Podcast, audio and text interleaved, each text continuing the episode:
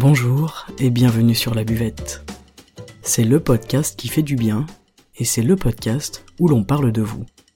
Je m'appelle Margot Bussière, je suis coach de vie humaniste et à travers ce podcast, je vous accompagne vers un mieux-être, un mieux vivre, un épanouissement intérieur ainsi qu'un éveil de votre conscience et pourquoi pas de votre spiritualité.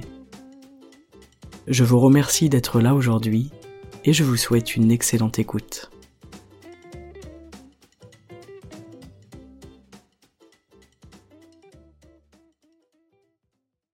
Hello les amis et bienvenue. En ce moment autour de moi, je vois beaucoup de personnes qui sont dans des situations difficiles, difficiles à gérer, difficiles à accepter et qui ne savent pas euh, ou qui ne savent plus s'ils doivent fuir ou s'ils doivent rester et puis continuer d'avancer. Moi-même, la fuite me concerne directement étant donné que ça a été longtemps mon mécanisme de prédilection en termes de, de protection.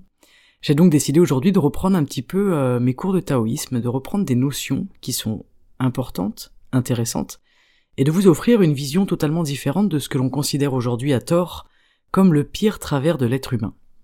Alors petit spoiler, la fuite est un instinct, et qui dit instinct dit utilité et nécessité. La fuite c'est quelque chose de temporaire, ce n'est pas quelque chose d'éternel. C'est ou du temps ou de l'espace, ou les deux pour prendre conscience d'un problème, euh, l'analyser et le gérer. Dans l'idéal, il faudrait apprendre à revenir après la fuite. Mais ça nous coûte énormément, ça nous coûte d'affronter ce que l'on est et ce qui se passe à l'intérieur de nous, et ça nous coûte de gérer notre peur et tout ce que ça nous renvoie. Donc la fuite, je vous le disais, c'est un instinct, c'est donc légitime de fuir. Dès qu'on est dans une situation qui nous pose problème, par exemple, c'est la réaction naturelle de fuir. Mais aujourd'hui, la fuite, elle est très mal vue, elle est mal considérée. On est considéré comme des lâches lorsqu'on fait appel à ce mécanisme de fuite alors qu'en réalité c'est physiologique, c'est un mécanisme tout à fait naturel. Donc déjà c'est le premier point qui est très important à garder en tête, c'est que l'instinct de fuite c'est quelque chose de naturel. Ça sert tout simplement à éviter un élément qui soit nocif, qui soit destructeur pour nous. Et la fuite, elle peut concerner une partie extérieure, donc fuir physiquement d'un danger de quelque chose, mais elle peut aussi concerner la partie intérieure, une partie de nous-mêmes, et c'est là où ça devient plus compliqué. Par exemple, on a des mécanismes de fuite qui sont présents dans la lutte contre les maladies. Quand on apprend qu'on est malade, on va avoir tendance à s'angoisser, on va avoir des peurs, on va avoir quelque chose de très anxiogène. Et donc on aura tendance à fuir, c'est-à-dire à ne pas faire la démarche pour se soigner, à ne pas changer la chose qu'on doit changer, euh, tendance à s'isoler à l'intérieur de nous, parce que c'est le seul endroit finalement où on se sent en sécurité. Et quelqu'un qui est malade, il aura tendance à s'isoler, et à laisser en fait la maladie de côté, parce que ça fait trop peur. Et cette forme de déni-là, c'est une fuite, mais ça découle d'une logique d'instinct. C'est en réalité la réaction première à la peur, c'est s'en extraire, c'est fuir la peur. Du coup, ne pas fuir, eh bien ça demande un effort parce que ça s'oppose à une logique instinctive. Un instinct, je vous en ai parlé déjà dans, dans plusieurs podcasts, un instinct c'est toujours quelque chose sur du court terme. Ça sert à répondre rapidement à quelque chose, à un besoin, qui est sur le court terme. Il est inapproprié pour le long terme l'instinct. Je vous donne un exemple. Une maladie chronique, c'est une maladie sur le long terme. Et nous, on va y réagir, eh bien, à court terme, en fuyant, en utilisant le mécanisme de fuite, et en fait, ce n'est jamais une bonne solution. L'instinct, il peut poser des problèmes, et c'est ça qui est intéressant, c'est-à-dire que ce n'est pas parce que c'est l'instinct que l'on doit, eh bien, tout excuser, excuser tous nos comportements, en disant, eh bien, c'est mon instinct, c'est normal. Cet instinct de fuite, il est très utile parce que si j'arrive à l'écouter, immédiatement il me dit s'il y a danger ou non. C'est toujours paradoxal, c'est-à-dire que l'instinct est évidemment à notre service, mais il peut devenir problématique lorsque l'on ne l'utilise pas correctement. Et en fait, c'est un petit peu ce qu'on fait euh, aujourd'hui, euh, nous autres êtres humains. On va avoir tendance à écouter notre instinct quand il ne faut pas, mais à ne pas l'écouter quand on devrait l'écouter. Par exemple, quand on rencontre une personne, si notre instinct nous dit de fuir, alors là il faudra l'écouter. Il ne faudra pas se forcer par politesse. Et ça, ça va vraiment dans l'idée qu'il faut réapprendre à entendre, à entendre cet instinct, apprendre à, différencier ce que l'on doit écouter de ce que l'on ne doit pas écouter. On choisit d'écouter ou pas, ça c'est quelque chose qu'on fait, c'est un choix qu'on fait à l'intérieur de nous. On n'est pas victime de notre instinct puisqu'on prend une décision, on choisit de l'écouter ou non, et d'agir en fonction. Alors, dans le taoïsme, on apprend que pendant la première partie de notre vie, on ne fait pas attention à ce que l'on écoute ou non. Et ce qui vient de l'intérieur de nous n'est pas toujours juste. Globalement, on va dire que c'est juste plutôt à court terme, mais faux à long terme. C'est pour ça par exemple qu'on commence à fumer lorsqu'on est jeune, et que souvent pour la plupart on a envie d'arrêter lorsqu'on grandit, lorsqu'on vieillit, parce que en fait là à ce moment-là on écoute l'instinct qui nous parle sur le long terme.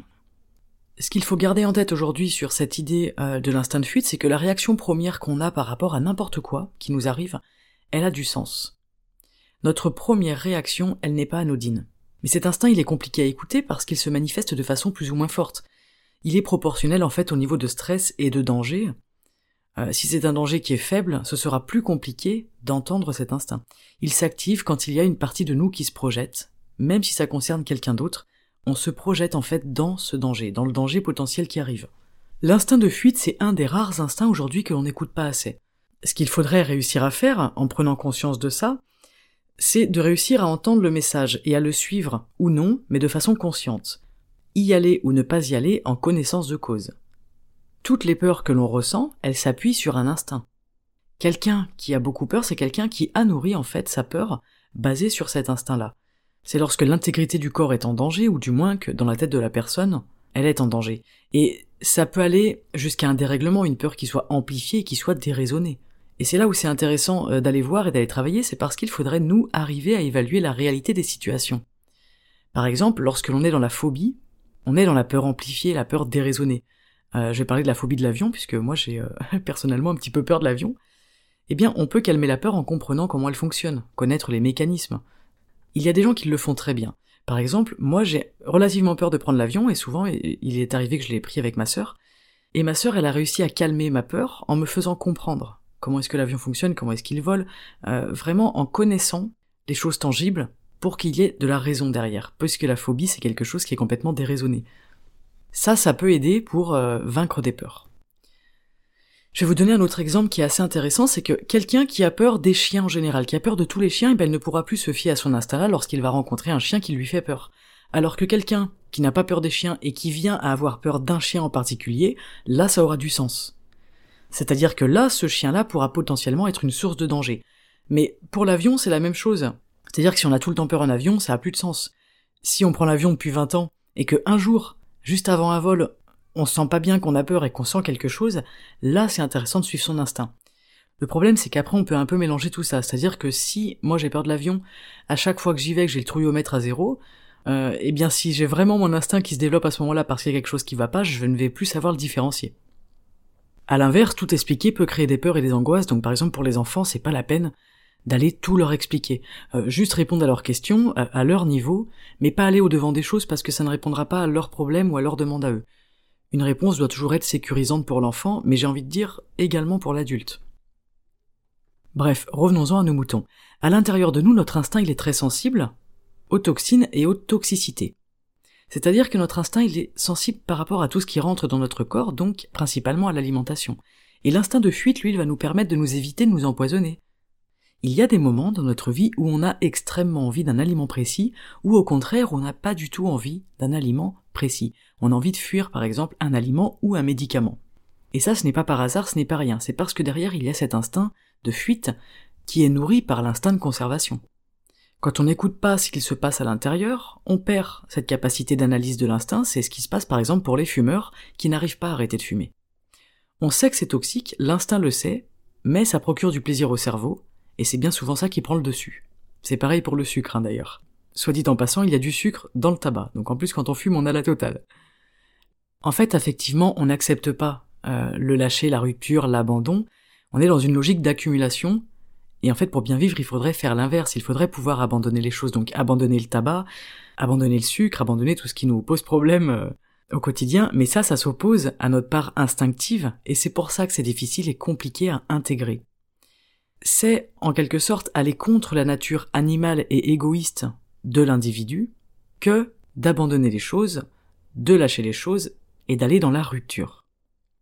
C'est pas pour rien que je vous parle de ça aujourd'hui, c'est qu'en ce moment, il y a des énergies, il y a quelque chose dans l'air qui se trame, et il y a une forte notion de, renoncement, de rupture, des choses qui s'arrêtent. Hein. C'est cyclique évidemment, en plus on est en, pleine, en plein renouveau avec le printemps, donc c'est normal, et je vois euh, les gens dans mon entourage qui ont du mal à vivre cette transition-là, qui ont du mal à vivre cette période. Et c'est pour ça que je vous parle de, l'instinct de fuite aujourd'hui, que je vais vous parler de tout ça, de la rupture, de l'abandon, de lâcher les choses, parce que ça peut faire du bien aussi d'entendre un petit peu euh, ce discours-là, pour ceux qui sont dans cette dualité, dans ces dilemmes en ce moment. Mais n'ayez pas peur, ne vous blâmez pas, ne culpabilisez pas, parce que on a tous peur d'arrêter les choses, c'est un mécanisme qui est naturel. Ce qui est intéressant, par contre, aujourd'hui en écoutant cet épisode, c'est de mesurer votre niveau de résistance et combien de temps ça dure, cette résistance au changement. Pour changer durablement et convenablement nos habitudes alimentaires, il faudrait environ 5 ans. Vous vous rendez compte comme c'est long et comme c'est complexe? Le chemin est long. Et donc l'instinct de fuite, il est intéressant pour ça, parce qu'on peut fuir de beaucoup de choses, on peut fuir de toutes les toxines et la toxicité qu'on ingère, qu'on apporte dans notre corps et qui est à l'intérieur de nous, et ça c'est très très utile, c'est une fuite qui est extrêmement utile. Mais il va falloir d'abord apprendre eh bien à l'écouter, en avoir conscience, savoir ce que c'est, comprendre ce que c'est, d'où l'intérêt euh, de cet épisode aujourd'hui, et ensuite apprendre à l'écouter. Notre corps, il nous apporte beaucoup d'informations. Et souvent, elles sont présentes bien avant que ça arrive. Par exemple, quand un plat arrive sur la table, on peut ressentir ou non qu'il est toxique. Notre corps, il réagit immédiatement à la toxicité. Et il y a une toxicité à long terme et à court terme. Le fromage, par exemple, sera toxique à long terme, mais certains fromages peuvent être toxiques à court terme et nous rendre malades dans la nuit. Ça vous est certainement déjà arrivé de ne pas avoir envie de manger tel ou tel aliment parce que quelque chose à l'intérieur de vous euh, vous en dissuadait. Eh bien c'est ça, c'est cet instinct-là. Et si vous ressentez ça, il faut bien euh, l'écouter, bien le prendre en compte et le suivre. L'instinct de fuite, il est aussi présent dans la sexualité. Je vais vous en parler euh, brièvement. La sexualité, ça peut induire une mise en danger physique ou psychique. Et on peut en venir à fuir la sexualité, eh bien pour fuir les risques de danger psychologique. Dans la sexualité, on le sait, on a un rapport de force, on a un rapport de pouvoir, de dominant-dominé avec la personne, et si l'équilibre il n'est pas pleinement ressenti au fond de nous, eh bien on va avoir envie de fuir. Cette fuite-là, elle est très importante, elle est souvent très très forte d'ailleurs, ce n'est pas pour rien. Et là, je vous inviterai vraiment doublement à l'écouter. Cela ne veut pas dire que vous n'aimez plus la personne ou que vous ne voulez plus de, de relation intime avec cette personne, mais si votre instinct de fuite est présent dans ce domaine-là à un moment donné de votre vie, il sera très intéressant évidemment de l'écouter, de ne pas vous forcer, de ne pas aller à l'encontre de ce qui se passe à l'intérieur de vous, puisque ça, ça va laisser euh, des séquelles, ça va laisser des marques. La fuite de la sexualité, elle peut rejoindre la fuite au niveau relationnel, ce qu'on appelle les, relations toxiques qu'on essaye d'éviter et de fuir, et c'est très instinctif. Mais en fait, sur ce point-là, je vais vous apporter une vision un petit peu différente. C'est l'idée qu'il faudrait changer notre comportement dans la relation. En fait, on n'est pas fait pour vivre qu'avec des gens avec qui on s'entend. Alors pourquoi? Pourquoi est-ce qu'il est intéressant de vivre avec des gens différents de nous Eh bien parce qu'en fait, quand on n'a plus de problèmes, on a tendance à aller beaucoup trop s'intéresser aux petits problèmes, petits problèmes intérieurs, et on devient un peu peureux et un peu paranoïaque. Donc l'intérêt derrière, c'est d'aller comprendre comment une relation négative peut devenir quelque chose de positif pour nous, mais toujours en écoutant notre instinct. Fuir les gens négatifs ou les gens différents de nous, ça va conduire à un désordre mental, ça peut même conduire à la maladie. Et quelqu'un qui est capable de vivre avec tout le monde, c'est quelqu'un qui est bien à l'intérieur de lui-même, c'est exactement là où je veux en venir, c'est qu'en fait, pour être bien à l'intérieur de nous-mêmes, il est intéressant d'aller voir avec quel genre de personnes on peut vivre. Est-ce qu'on peut vivre avec des personnes différentes de nous en restant bien? Parce que si c'est pas le cas, c'est qu'à l'intérieur de nous, c'est un peu brouillon, et ça va peut-être pas si bien que ça. C'est pas en faisant euh, abstraction des choses qui nous dérangent, des gens euh, qu'on dit des personnes toxiques, même si je ne crois pas à cette appellation, mais je vous en parlerai plus tard.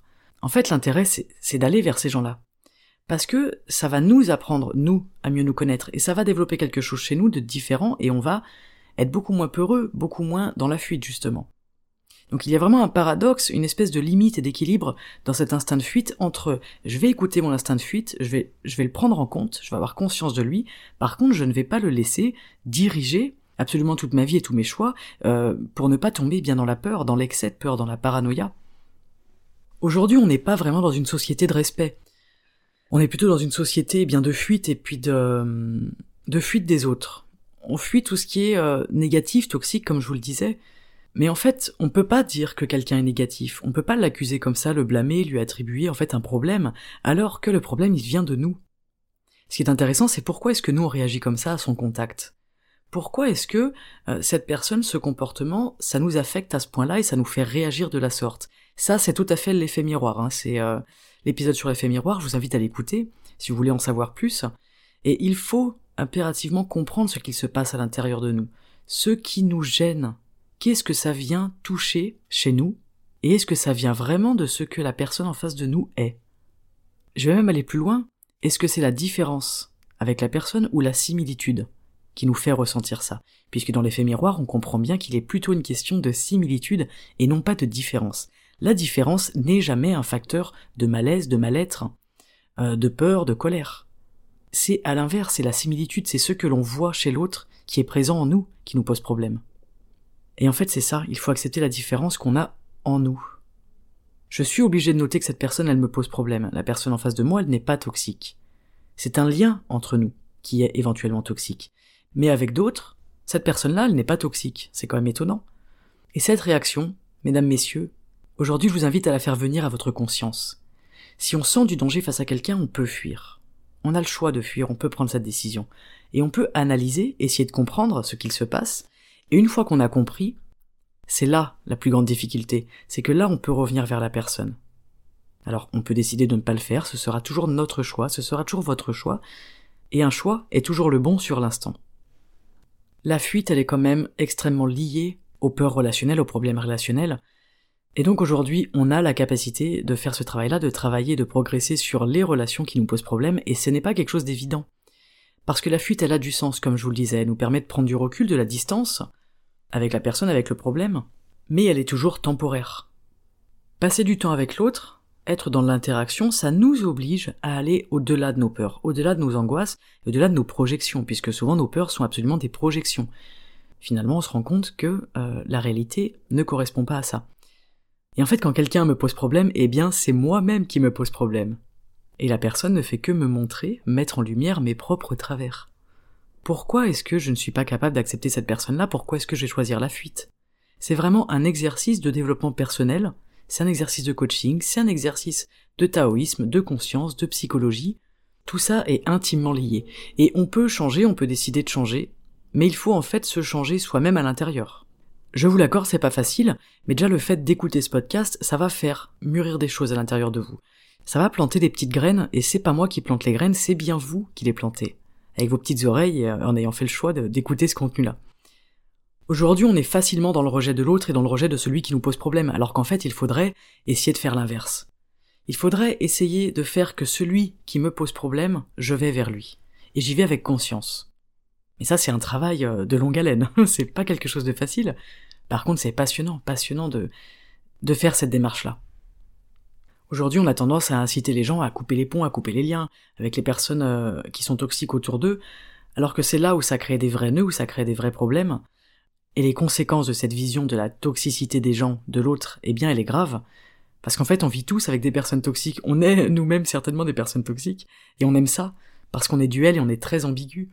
Un bon exemple, encore une fois, c'est le fumeur. Il sait que fumer c'est mauvais pour lui, mais il continue. Et cette ambiguïté, pardon, elle est naturelle. Pendant très longtemps, on va se compliquer la vie. Mais ce n'est pas en comprenant avec la tête qu'on va changer ça. Ce n'est pas en comprenant avec notre tête qu'on va arriver à vivre une vie simple. Parce que ça demande du temps. Ça peut demander, eh bien, 5 ans, 10 ans, 15 ans, euh, une fois déjà qu'on a pris conscience de ce qui se passe et de, et de ce qu'on est nous-mêmes à l'intérieur de nous. On aime vivre dans la souffrance. L'être humain, il aime ça, euh, il se reconnaît là-dedans, il aime être une victime, il se reconnaît aussi dans ce schéma-là. Et se défaire de ça, ça peut être long. Parce qu'au fond de nous, on n'en a pas envie. On croit qu'on en a envie et qu'on n'y arrive pas. Mais en fait, c'est qu'on n'en a pas envie. C'est vraiment typiquement, euh, eh bien, le fumeur qui, qui croit qu'il a envie d'arrêter puis qui n'arrive pas à arrêter de fumer. Mais en fait, il n'en a pas encore forcément envie à l'intérieur de lui. il y a tout un chemin qui est lent, qui est long, parce que l'être humain, il est lent, je vous le dis souvent. Et il faut en prendre conscience de ça, parce que nous, on veut aller vite, mais cette lenteur, elle est merveilleuse, cette lenteur, c'est un cadeau. Accepter d'être heureux, c'est un énorme problème. Il faut du temps pour accepter que la vie, elle puisse être bien, agréable et bien se passer. En tant qu'être humain, en tant qu'être vivant, on est habitué à vivre dans un stress maximum. Alors si le bonheur arrive, hop, on détruit tout. C'est l'exemple typique des personnes qui tombent malades en vacances. Vous en connaissez, c'est peut-être votre cas, il y a une multitude de personnes qui tombent malades leur premier jour de vacances. C'est quand même pas anodin. Et en fait, on ne se sent pas vivant quand on est heureux, parce qu'on a l'impression qu'il ne se passe plus rien. La vie, ce n'est pas l'arrêt du mouvement, mais pour beaucoup de personnes, le mouvement c'est la difficulté, c'est la souffrance, la victimisation, les épreuves, la pénibilité. Et en fait, il faut déjà, dans notre esprit, arrêter d'assimiler le bonheur à l'immobilité. Le bonheur, le bien-être, ce n'est pas l'immobilité, bien au contraire. Je pense que vous l'avez compris à force que je vous en parle. Alors on peut fuir le mouvement pour s'économiser, pour limiter euh, les douleurs, on peut s'immobiliser, sur un court terme évidemment. C'est toujours bon à court terme, mais jamais à long terme. Il ne faut pas rester immobile trop longtemps. Et ce qui est bon à court terme est mauvais à long terme. Et inversement, ce qui est bon pour nous à long terme va être mauvais à court terme. La gestion du court terme et du long terme, elle est compliquée, et elle alimente énormément cette dualité intérieure. C'est vraiment deux voix qui nous disent deux choses euh, contradictoires à l'intérieur de nous. On peut fuir l'activité, l'activité qui sature et qui épuise le corps. Ça peut être dans une journée ou au bout de plusieurs mois. D'ailleurs, le burn-out, c'est une forme de fuite naturelle. Ce n'est pas par hasard que les gens qui n'en peuvent plus font des burn-out. C'est une fuite naturelle pour survivre. On se déconnecte parce qu'en fait on ne peut plus gérer et on ne peut plus encaisser, on ne peut plus être dans cette situation-là. Ça rejoint euh, la fuite de la pensée. On peut fuir la pensée, c'est quelque chose de courant. C'est toutes les choses qu'on a dans notre tête qu'on essaye de fuir, nos problèmes, euh, nos, nos, tracas. Alors on peut les fuir en dormant, en lisant, en regardant des séries à la télé, en jouant, en allant voir des amis, et c'est très courant, c'est normal. Et on peut l'utiliser volontairement et consciemment, on peut accepter de fuir temporairement, en faisant des soirées off, en faisant eh bien des exercices de pleine conscience, pour prendre du recul et revenir plus efficace le lendemain par exemple. Il est vraiment intéressant de fuir pour revenir. Ça, je vous l'ai dit en début de podcast, c'est-à-dire que la fuite, elle est intéressante, pardon, dans la limite où on est capable de revenir. Après, on fait le choix de revenir ou non. Mais est-ce qu'on en est capable? Il n'y a pas forcément de problème dans la fuite si on arrive à la rendre consciente et qu'elle devient un outil. La fuite, c'est notre inconscient qui parle à notre conscient. Et le moyen, il est toujours physique, c'est une réaction par le corps. Une contraction musculaire, par exemple, euh, les voix aphones, hein, les gens qui perdent leur voix d'un coup, c'est vraiment aussi un mécanisme de fuite, et notre corps, lui, il va chercher un filon pour nous faire comprendre quelque chose, et il l'associe à une sensation physique, pour qu'on comprenne ce qui pose problème. Plus on écoute le corps, et moins on va aller dans l'extrême. Les signaux vont être de plus en plus intenses à mesure qu'on ne les écoute pas. Un signal est d'autant plus fort qu'on ne l'écoute pas en fait. Plus on s'écoute, plus les signaux, donc plus les malaises, plus les, douleurs, les contractions, tout ce qui peut se passer au niveau du corps, hein, souvent le, mal de dos, le mal de genou, la voix aphone, etc., plus ça va être faible, moins ça va être quelque chose d'extrême, de fort, de violent. C'est comme si vous allez frapper à la porte de quelqu'un. Si la personne n'entend pas, vous allez frapper de plus en plus fort. Vous allez finir par défoncer la porte pour que la personne vous entende. Bon, j'exagère un peu, mais ça me fait trop rire. Euh, par contre, si on sait que la personne elle est là, qu'elle est présente, euh, qu'elle est chez elle et qu'elle euh, et qu'elle s'attend à notre visite, qu'elle est qu'elle est à l'écoute, qu'elle est attentive, on n'a pas besoin de taper très fort. Hein on fait deux trois petits coups sur la sur la porte et ça suffit, sur le bois, je veux dire, et ça suffit. Et c'est la même chose qu'un enfant. Un enfant qui n'est pas écouté, qui n'est pas entendu, va avoir tendance à hurler, à crier, à parler fort, alors que s'il se sent écouté, pris en compte, il n'a pas besoin d'hurler. Eh bien, c'est pareil pour l'intériorité, ce qui se passe à l'intérieur de nous. Le corps, il va aller frapper à la porte très très fort où il va hurler quand il n'est pas entendu. Alors c'est le corps, mais c'est le, c'est l'esprit, c'est la conscience, l'inconscient qui va venir nous faire passer des messages évidemment, à travers le corps. Le corps c'est plutôt le moyen, le moyen d'action. On sait que face à une situation qui est trop anxiogène par exemple, on peut avoir tendance à se déconnecter, mais ça va aussi avec la fuite des sens. Si on est agressé au niveau de nos sens, on va fuir. Se mettre dans sa bulle, c'est un niveau de fuite. Quand on a une migraine par exemple, on a tendance à fermer les volets, être dans le noir, couper le son, etc. Ça aussi c'est de la fuite, eh bien, au service de notre survie. Les temps de repli, on en a besoin. On en a besoin tous les jours. Hein. Et euh, parfois, on en a besoin pendant plusieurs jours, plusieurs semaines, plusieurs mois. Ça, c'est vraiment la stratégie des vacances. Mais dès lors que ce soit des vacances reposantes. Il faut pas que ce soit des vacances euh, où vous vous tapez une charge mentale incroyable, parce que du coup, ça va vous coûter beaucoup d'énergie. Donc le temps de repli, c'est une fuite, et c'est une bonne fuite. C'est que là, vous en avez besoin, vous vous êtes écouté. La méditation, c'est aussi une stratégie. Alors le mieux, c'est d'avoir plusieurs possibilités, plusieurs pratiques pour être dans cette fuite contrôlée. La méditation, le sport c'est tout à fait possible, les balades en nature, tout ce qui peut vous faire du bien, peut faire du bien à votre mental, à votre charge mentale, et qui va vous permettre de vous retrouver. Vraiment un temps pour vous. Parce qu'en fait, quand la pression extérieure, elle est plus forte que notre force intérieure, c'est là où on s'effondre. C'est là où on craque, c'est là où il peut y avoir des burn-out. Il y a plein de moments où on peut le sentir dans nos vies. Hein. Et ça, ça nous permet vraiment de comprendre l'importance de cette force intérieure qui permet d'affronter notre existence, d'affronter tout ce qui se passe à l'extérieur de nous, et aussi à l'intérieur. Il ne faudrait pas rester effondré sur soi-même. Au contraire, il faut alimenter cette force de vie intérieure, il faut la nourrir. Et ça demande des temps de repos, des temps de repli, et donc des temps de fuite. Cette force-là, cette force intérieure, j'en parle parfois, et je me rends compte quand même qu'on n'y fait pas tellement attention, on s'en occupe pas. Mais si on s'en occupe pas, elle va diminuer. Et après, on devient ce qu'on appelle victime de notre propre vie. On se laisse euh, basculer dans un état de dépression et on subit la pression. Pour se tenir debout, pour alimenter le corps, il faut se nourrir physiquement. Mais ce qu'on oublie parfois, c'est qu'il est primordial de se nourrir aussi psychiquement et spirituellement. Alors à chacun, vous, de trouver vos propres outils pour vous nourrir, ça peut être eh bien la lecture, la musique, l'art, le sport, la méditation, la solitude, et ensuite, vous aurez cette capacité à rayonner et affronter, eh bien, le quotidien, l'extériorité, les autres, et vous serez bien avec vous-même. Et pour avoir de bonnes relations avec les autres et justement ne pas subir ces mécanismes de fuite, il faut tout d'abord être bien avec soi-même. La fuite, il faut s'en méfier, ceci dit, car elle peut conduire à l'isolement. Euh, ça peut être des isolements de plusieurs natures, isolement de nourriture. Une diète, par exemple, est une fuite, un isolement social, une forme de retraite, mais ce n'est pas une finalité. C'est ce qui permet aussi de revenir. En fait, c'est vraiment une question d'alternance. On a le droit d'avoir des moments pour nous de retraite, euh, de fuite, contrôlés en conscience.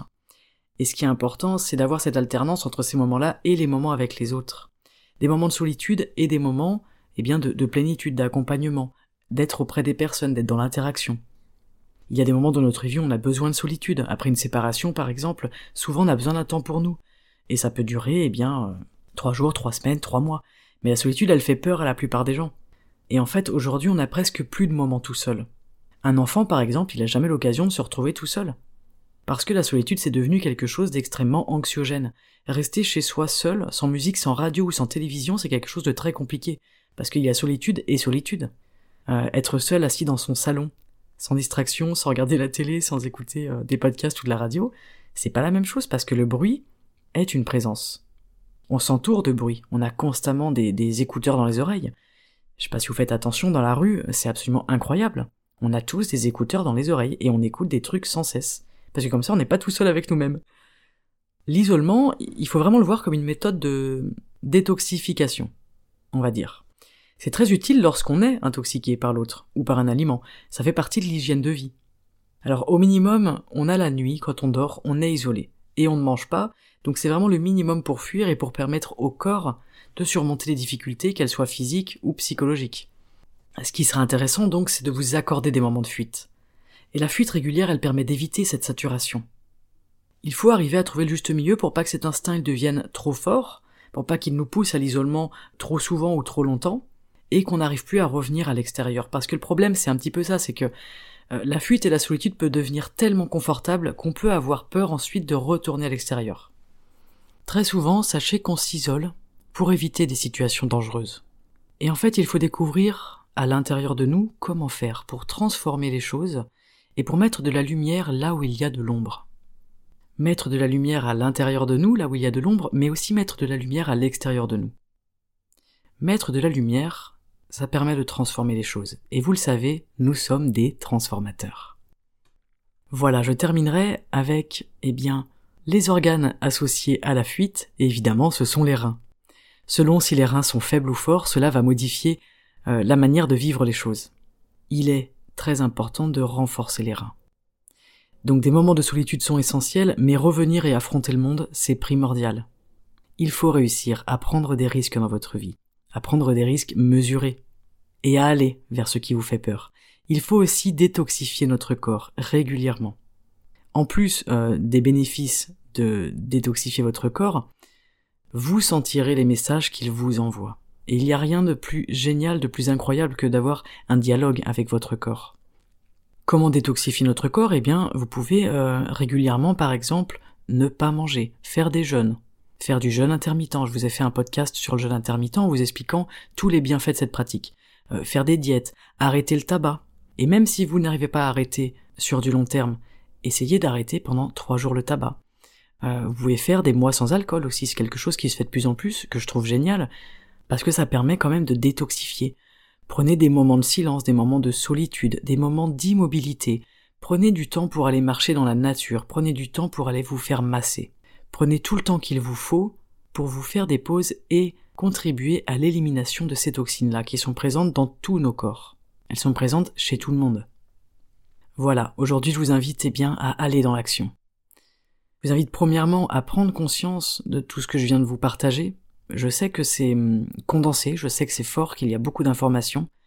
Je vous invite à le réécouter cet épisode et puis je vais le retranscrire hein, évidemment sur mon site. C'est parfois euh, intéressant aussi de lire, il y a des personnes qui sont beaucoup plus visuelles. Mais je vous invite vraiment à prendre conscience et ensuite à aller dans l'action. Posez une action, peu importe laquelle. Essayez de vous faire une journée sans tabac, ou une journée sans sucre, ou peut-être deux jours sans sucre, trois jours sans sucre.